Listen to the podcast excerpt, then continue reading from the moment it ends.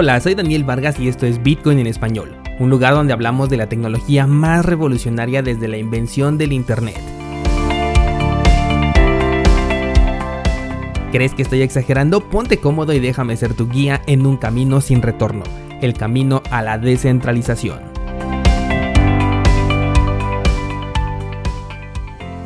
Bienvenidos, hoy es miércoles 9 de septiembre de 2020. El precio de Bitcoin continúa dudando de cuál será su siguiente camino, así que no hay mucho que decir al respecto con el precio de la criptomoneda madre, por lo que vamos a pasar directamente a las noticias. Y quiero comenzar con esta nota que encontré sobre un ejecutivo de Morgan Stanley, eh, la cual dice que las nuevas generaciones están prefiriendo Bitcoin como inversión que algunos otros instrumentos convencionales como por ejemplo el oro los cuales tienen una mayor adopción por parte de las personas adultas. Un dato de lo más interesante porque el avance siempre es hacia adelante, y esto nos está demostrando o nos está dando un primer vistazo del rumbo que va a tomar el mercado en el futuro. De acuerdo a los resultados obtenidos por estos nuevos inversionistas del Bitcoin, van a depender las acciones tomadas ante el siguiente movimiento alcista o bien la siguiente crisis financiera. Y sí, yo sé que falta mucho tiempo todavía para eso, pero los resultados van a comenzar desde el día de hoy. Mientras que las personas más conservadoras están buscando activos conocidos para ellos,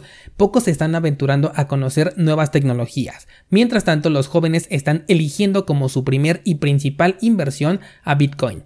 Si todos estos jóvenes obtienen beneficios, lo cual es muy probable, la probabilidad de que esto se repita en la próxima crisis es mucho más grande, porque serán entonces ellos los que ahora tendrán no solo un mayor capital, sino también una mayor liquidez económica porque ya se van a encontrar en una edad laboral y probablemente una madurez con respecto al dinero y las inversiones, cosa que también muchas veces llega de la mano de Bitcoin, y si llegado el momento eh, comparan el rendimiento con el de sus padres, abuelos o tíos, quienes prefirieron invertir en un medio menos arriesgado, el resultado será completamente apabullante para el mercado tradicional, sin mencionar los efectos de la próxima inflación que según lo que podemos analizar o lo que podemos ver en este momento será bastante agresiva. Incluso, por ejemplo, el señor Peter Schiff, que es un amante del oro, ha comentado en redes sociales que pese a su eh, recomendación directa, su hijo ha preferido invertir en Bitcoin que hacerlo en el metal dorado. Incluso publicó en Twitter una encuesta preguntando a quién le tendrías más confianza, si a un inversionista experimentado con excelentes resultados a lo largo de bastantes años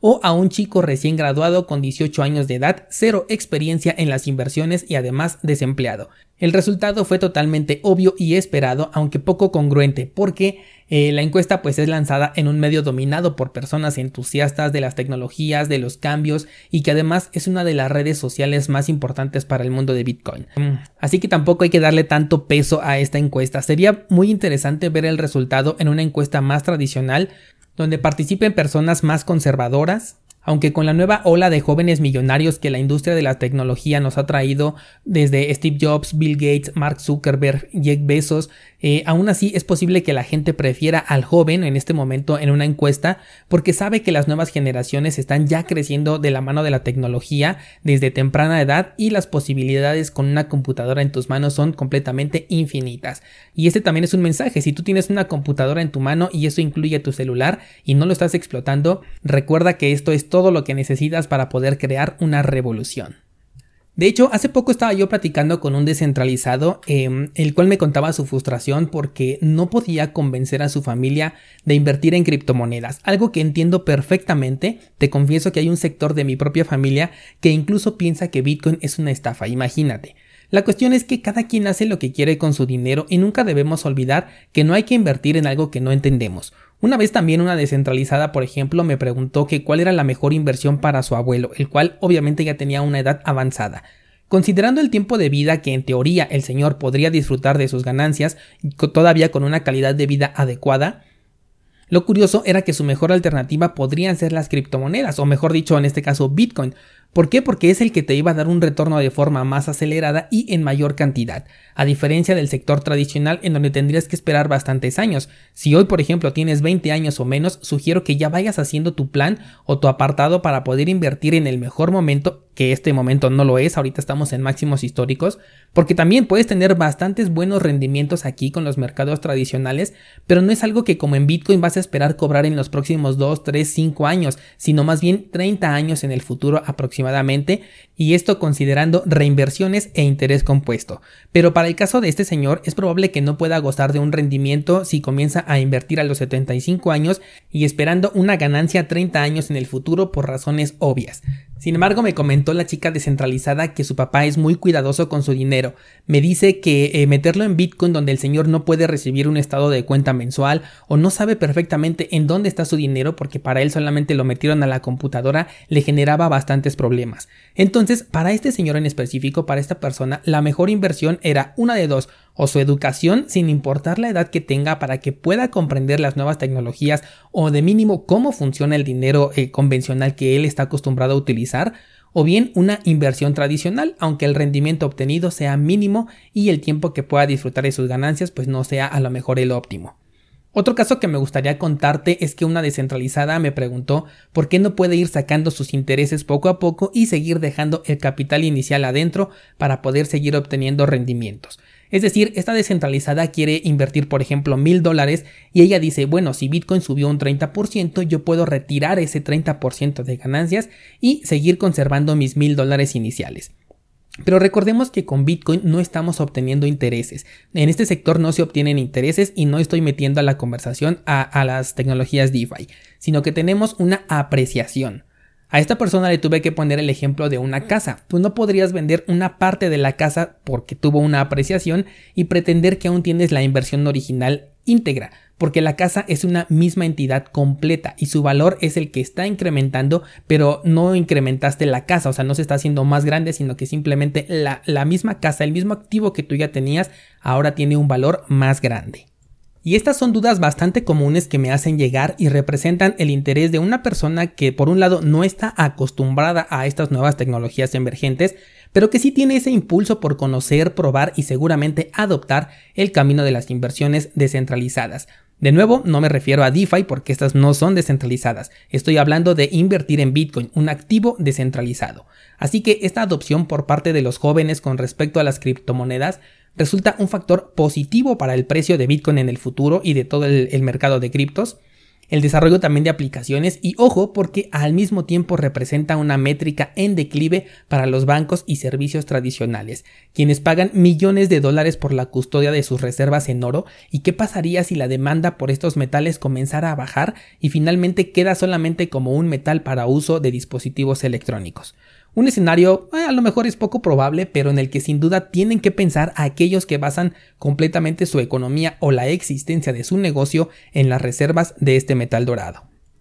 Pasando a la siguiente nota, Activision, que es una empresa muy popular en el sector de los videojuegos, está probando utilizar blockchain para su sistema de rankings de jugadores, lo cual puede ayudar a emparejar a diferentes jugadores de acuerdo al nivel que tengan para que la experiencia sea más competitiva. La idea es que puedan recopilar datos y separarlos por la clase de juego que se está utilizando y así tener una data de experiencias y habilidades en diferentes clases de videojuegos que puedan servir para mostrar experiencias personalizadas a los usuarios. Aquí dos cosas. La primera que probablemente estés pensando es, pero Daniel, tú has dicho que la gran mayoría de proyectos blockchain no resuelve ningún problema y ni siquiera requiere el uso de la cadena de bloques para poder funcionar. Y esto es completamente cierto. El uso que te acabo de describir no requiere de ninguna manera la intervención de blockchain, pero te traje esta nota porque hay algo más importante en el fondo que sí beneficia y requiere del uso de blockchain, que es el punto número 2. Un servicio de videojuegos sí puede verse beneficiado de una blockchain porque puede eliminar a los intermediarios. Imagina, por ejemplo, una tienda oficial donde se vendan las consolas y también los juegos, tanto en físico como en digital, en donde los intermediarios ya no tengan que mediar esta venta. Y por intermediarios me refiero, por ejemplo, a Google, Apple, a las tiendas físicas de venta de videojuegos que estén en tu país. En el caso de México tenemos unas tiendas llamadas Game Planet. No se diga de las transacciones internas de los videojuegos, que también pueden verse beneficiadas del uso de la tecnología peer-to-peer, porque muchos jugadores son menores de edad y recordemos que las criptomonedas no necesitan que seas mayor de edad para poder utilizarlas disminuirían los problemas, también eh, este detalle del pago de las comisiones por pagos con diferentes divisas en cada uno de los países en donde se realicen compras eh, de los videojuegos, porque obviamente adoptar Bitcoin o alguna otra criptomoneda sería un método de pago internacional. Y esto cobra fuerza con la noticia de hace un par de semanas en donde Apple y Google cerraron las puertas al juego de Fortnite, un juego extremadamente popular que fue retirado de las principales tiendas móviles porque estableció un método de pago interno para poder evadir justamente a estos terceros que te estoy contando, Google y Apple.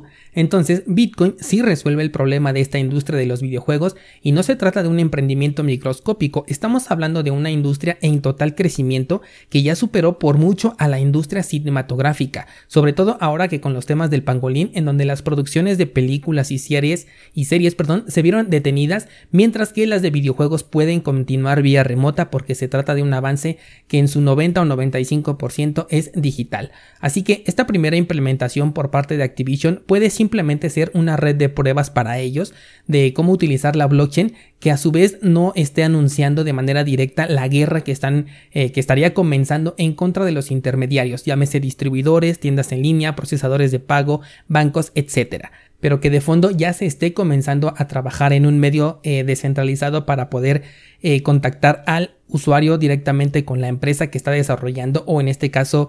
con los desarrolladores directos del videojuego y esto no solamente en la empresa de Activision, sino en todo el sector de los videojuegos que podría haberse entusiasmado con esta idea y que es un, eh, un sector con el que tienen que tener mucho cuidado Google y Apple porque sí pueden ser ellos gigantes en su sector, pero el sector de los videojuegos no es algo que deberían desestimar. Como ves descentralizado, compárteme tus opiniones, tienes el enlace de mi Instagram en las notas de este programa para que me puedas escribir cualquier cosa relacionada con eh, las criptomonedas o con el episodio del día de hoy, estaré encantado de leerte. Por ahora sería todo, muchas gracias y hasta mañana.